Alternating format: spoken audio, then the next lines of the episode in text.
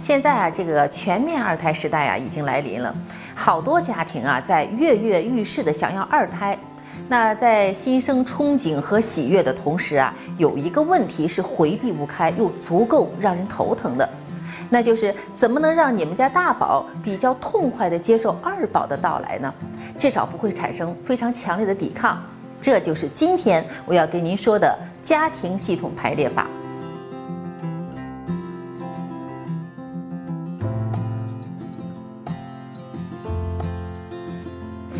这个家庭系统排列法呀，听起来是挺拗口的。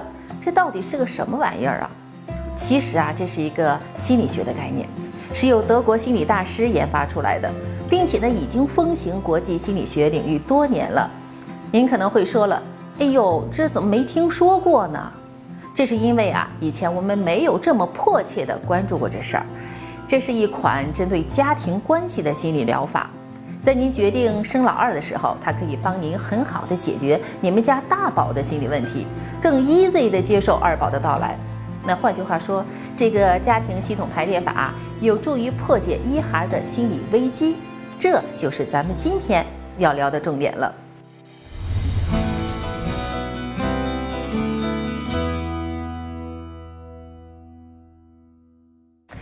二零一五年的时候啊，我意外的发现自己怀孕了。经过一段时间的纠结和权衡之后，我决定啊，先探探我们家大宝的口风。于是呢，有一天我就把他带到了金源燕莎，陪吃陪玩了好半天呀。趁着他高兴的时候，就对大宝说：“嗯，宝贝儿啊，妈妈准备再给你生个小弟弟或者小妹妹，你觉得好不好啊？这样呢，你就可以当小哥哥了。当哥哥是很威风的哦，以后你可以保护小弟弟或者小妹妹，也可以带他出去玩儿。”他永远都是你的小跟班哦。一般的小孩啊，这时候往往会坚定的一摇头，不不不好。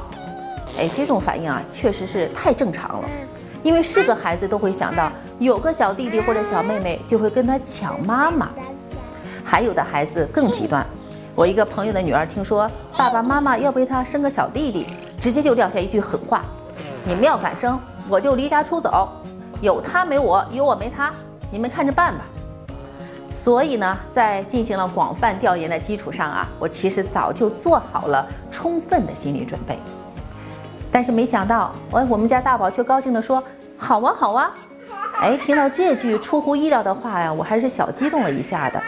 旋即又告诉自己说：“一定要冷静，千万不能高兴太早了，极有可能他还没有真正意识到有弟弟或者有妹妹意味着什么。”于是我就小心翼翼的、很耐心的告诉他。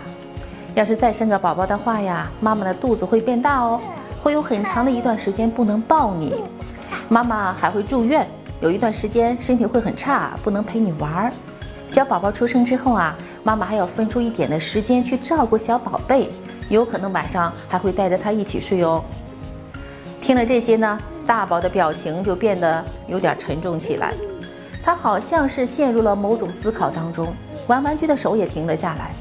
但是最后他却什么都没说。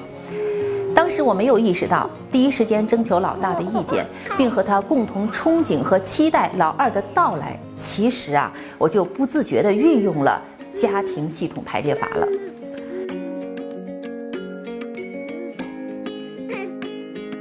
我们家大宝啊，算是比较乖巧懂事了。所有想要二胎的爸爸妈妈都知道啊。给大宝做心理工作，其实是最难最难的。就算是好不容易做好了，也要时刻准备着他反弹。说不定某一天啊，大宝会大哭着喊：“把弟弟妹妹给我丢出去！”这还算是轻的，搞不好还会对弟弟妹妹搞上一家伙。微信上转发的小视频，相信大家都看过了。这大宝啊，趁着爸爸妈妈不在的时候，对二宝那个拧啊、掐呀，各种虐待，都快赶上容嬷嬷了。所以呢，早点运用家庭系统排列法是多么的重要啊！全面二胎政策放开之后啊，不少已经有大宝的夫妻，包括已经步入四十岁的七零后，都在考虑要生个二宝了。可是麻烦呢，随之也来了。由于大宝的不合作，有的夫妻甚至还被迫写下了保证书，向大宝保证永远第一喜欢大宝。这才得到了大宝的允许。心理学上有个专业名词叫做同胞竞争，说的是同胞兄弟姐妹之间啊相处的微妙关系。不管是父母的爱还是个人的表现，有了两个或者是两个以上的孩子后呢，他们之间必然会有比较和竞争。这个时候啊，要靠父母妥善平衡其中的关系了。就拿永远第一喜欢大宝的保证书来说吧，相信啊，这也是说服老大的权宜之计了。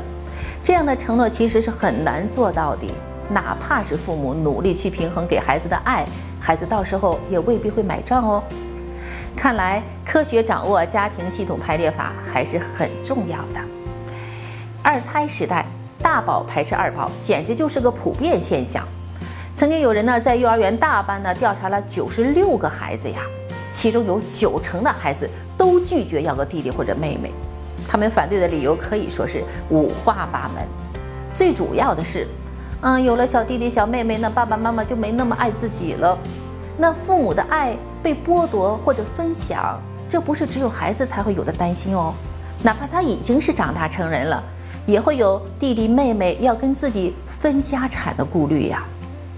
这孩子的占有欲是很强的，同时也是十分敏感的。第二个孩子的出生势必会分走父母对他的关爱，这种潜在的敌对心理啊，容易给老大带来压力。那这种压力比父母感受到的其实还要强烈。如果忽视了孩子的巨大的心理压力，那孩子容易做出极端的事情，导致悲剧发生。比如说前不久的时候啊，武汉十三岁的女孩反对父母生二胎，相继以逃学呀、离家出走啊、跳楼啊相威胁。在女儿尝试用刀片割腕之后，四十四岁的母亲含泪到医院终止了妊娠。那如果父母能科学的运用家庭系统排列法，说不定也不会出现这种情况了。可能大家都注意到了，目前正在备孕二胎的女性啊，有一个特别明显的特点，那就是年龄偏大，和第一胎相隔的时间有点长，有八成以上啊都是三十五岁以上。和第一胎相隔超过五年的时间，甚至呢还有四十五岁以上的孕妇和第一胎相隔十多年的时间，两个年龄差距比较大的孩子相处啊，更不是一件容易的事儿了。这也是今天我们为什么强调家庭系统排列的原因了。很多人问我为什么要做今日排行榜，我也经常一个人站在月夜的静谧中，倾听内心的乐章。每个人的人生都像是一张跳动的五线谱，我们总希望去见证、去努力，像一个刚刚步入社会的勇士，去放下一切，去敞开胸怀，去体验酣畅淋漓的人生。我们总希望终有一日在墓志铭上能够刻下无悔的青春，证明自己无愧于一次又一次的判断和选择。然后用坚定，在我们的人生棋局里去定格虔诚的信仰。但现实生活中，我们内心总会有纠结的炮火，打左灯还是向右转？内心似乎总有两只角力的公牛，让我们彷徨蹉跎。如何才能够像斗士一般前行，让自己的选择更有力量？今日排行榜，在榜单的解读中，你的选择。才有力量。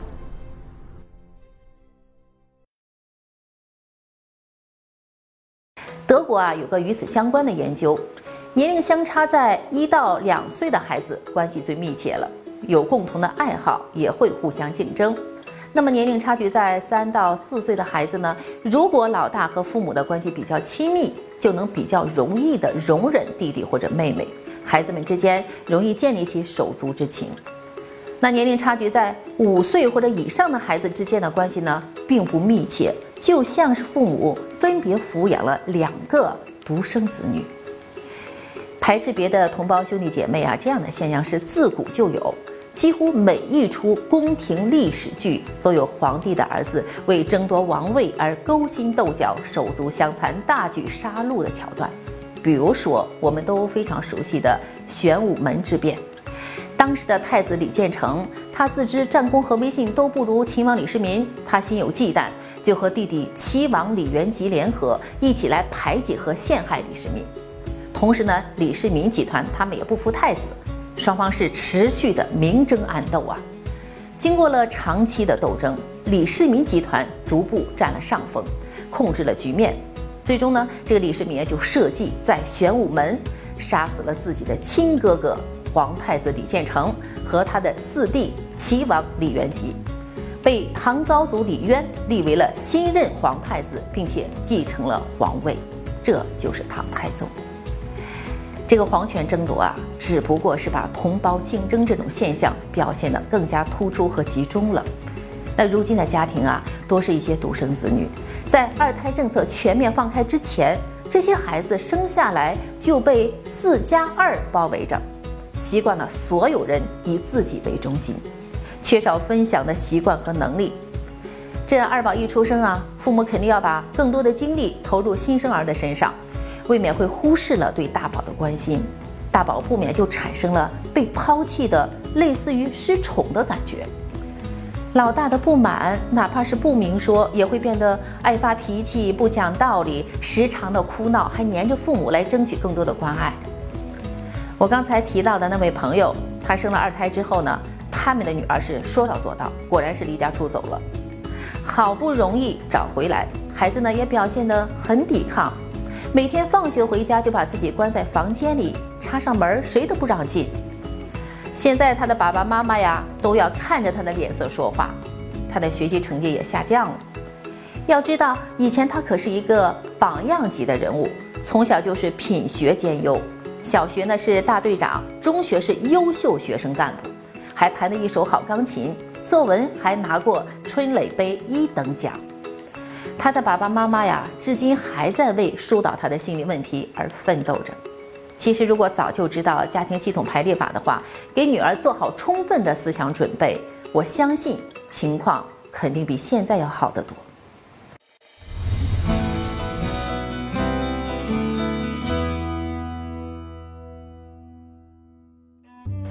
说了这么半天家庭系统排列法了，那家庭系统排列法到底是什么样的理论呢？通俗来说呀，就是在一个多孩家庭里。绝对的平等是不存在的。第一个出生的孩子肯定会得到父母百分之百的爱，那对下面的孩子爱呢是逐渐递减的，是应该由老大把这种爱传递下去的。老大一旦觉得自己在家中的地位不稳固了，就会产生强烈的不安全感。那父母为了补偿他，就会不断的溺爱他、纵容他。过度的保护和关注其实也不好，会让他变得更加不自信。所以呢，家庭关系啊要有一个科学的排序。首先呢，父母对老大的能力一定要充分的肯定、信任他，确定老大的地位，不要忽视，当然也不能过分的关注了。年龄相差比较大的孩子之间呢，如果想建立起亲密感，可以让这个大孩子帮着父母一起照顾小孩子。把父母的爱通过大孩子传递下去，这个爱才能在整个家庭中流动起来。说到这里啊，我们不禁要为写保证书的父母点个赞了。他们和我一样啊，也是无意中运用了家庭系统排列法。比如说，首先考虑到了老大的心理感受，要二胎呢，首先征求老大的意见，降低了孩子的危机感。写了保证书，其实只是第一步。那之后可以循序渐进地对老大进行心理疏导，在生活中潜移默化地让老大喜欢尚未出生的弟弟或者妹妹，可以通过照顾布娃娃呀、抚摸妈妈肚子的方式啊，让老大和父母一起期待老二的诞生。在这个过程中，让老大了解到父母的爱不会因为新生命的到来而减少，反而有了兄弟姐妹之后，可以一起玩啊，一起学习呀。这个成长的过程中就有人陪伴了。有心理分析师强调说，中国呀实行了三十多年的计划生育政策，所以对一个家庭多个孩子的心理问题研究的并不多，目前在理论上还是个空白，只能借鉴国外的一些研究成果了。现在全面二胎时代来临了，那一孩的心理问题也引起了社会更大的关注，这也就更加凸显了。家庭系统排列法的重要性。家庭系统排列法运用起来，父母最应该避免的是出现偏爱或者是情感倾斜。不过这话是说起来容易，做起来难。就拿父母经常爱拿两个孩子进行比较来说，独生子女时代有神一样存在的邻居家小孩儿，现在有了更多的孩子，会不会当着老二的面训斥老大说弟弟都比你懂事儿这样的话呢？激化同胞之间矛盾的话和行动啊，都要尽量的避免。不过这也实在太考验父母的智慧和情商了。当然，处理的好了，会出现非常温馨感人的画面。比如说，我有个闺蜜吧，她在十五岁的时候迎来了她的妹妹。那天聊起来，她说，从最初的充满抵触、不适应，到慢慢的感觉到亲情的温暖，离不开妹妹。适应了一家四口的温馨生活，他对我说：“是妹妹的到来，让他发现了自己作为一个独生子女的缺点，变得勇于表达，乐于分享。现在他想都不敢想，没有妹妹的日子会怎么样。”知道家庭系统排列法之后呢，我就更加注重对大宝的教育了。比如说，会经常的对大宝说：“看你这个哥哥当的多好啊！”你这么知道疼妹妹，那妹妹好幸福哦，有你这样的哥哥真好。这时呢，我们家大宝就美滋滋的去亲亲小妹妹的脸蛋儿，或者去抱抱她，一种自豪感是油然而生啊。平时啊，不论是多忙多乱，我都会抽时间陪着大宝，亲亲他，抱抱他，给他讲讲故事。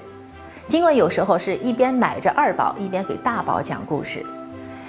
我们家大宝啊，从小就特别爱听我讲故事。品格的培养包括包容和分享等等，这些其实在孩子六岁之前就已经基本完成了。幼儿阶段呢是品格教育的关键时期，所以我们家大宝啊有这样的表现，也跟妈妈的引导有关系。奥地利著名童书作家布里吉特·威宁格和法国著名插画家伊夫·塔勒合作的《小兔玻璃》系列绘本，是儿子特别特别喜欢的故事。在他三岁多的时候，我就给他讲过很多次了。小兔子玻璃呢，有许多的兄弟姐妹，他们之间虽然有冲突和误解，但是一家人在一起，亲亲热热，互帮互爱，营造了温馨感人的家庭氛围。想让孩子有什么样的品格，不能简单的说教，只能通过故事来加以引导了。于是呢，就有了郡主妈妈讲故事的想法。想让更多的孩子和爸爸妈妈能从故事中受益，所以呢，敬请期待郡主妈妈讲故事，不仅是讲给宝宝听的，也是讲给爸爸妈妈听的哦。很多朋友问我今日排行榜有没有固定的更新播出时间？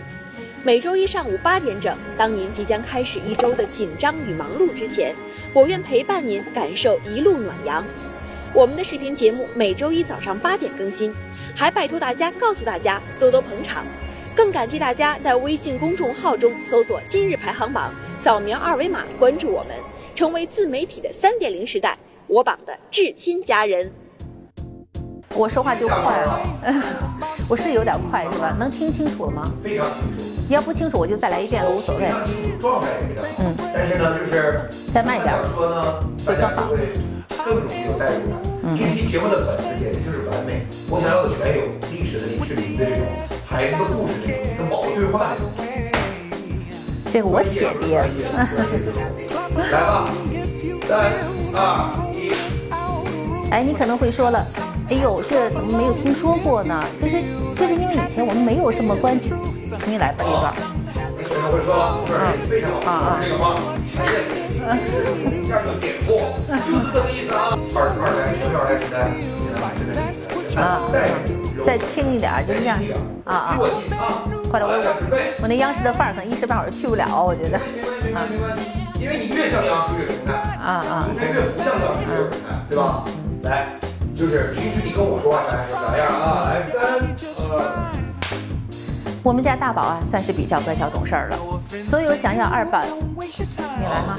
特别好，人物选题也好，内容也好，故事讲的也好，形象生动，语速稍微再慢点啊，稍微再慢一点啊。好，嗯，三二一，开始。说不定每某一天，你来。好，从你开始啊，来，三二一，进。比如说前不对。好，比如说前不对，开始接，来。说到这里啊，我们不禁要为写保证书的父母点个赞了。他们和我一样，也是无意中运用了家庭系统排列法。这个要不要重新来一下？好，重新来一下。嗯，说到这里开始接。当然，处理的好了呢，会出现非常温馨感人的画面。我有一个闺蜜啊，重新来。好，我有个闺蜜。当然处理好了开始接啊。啊，好。三二一。完嘞！哎呀，你。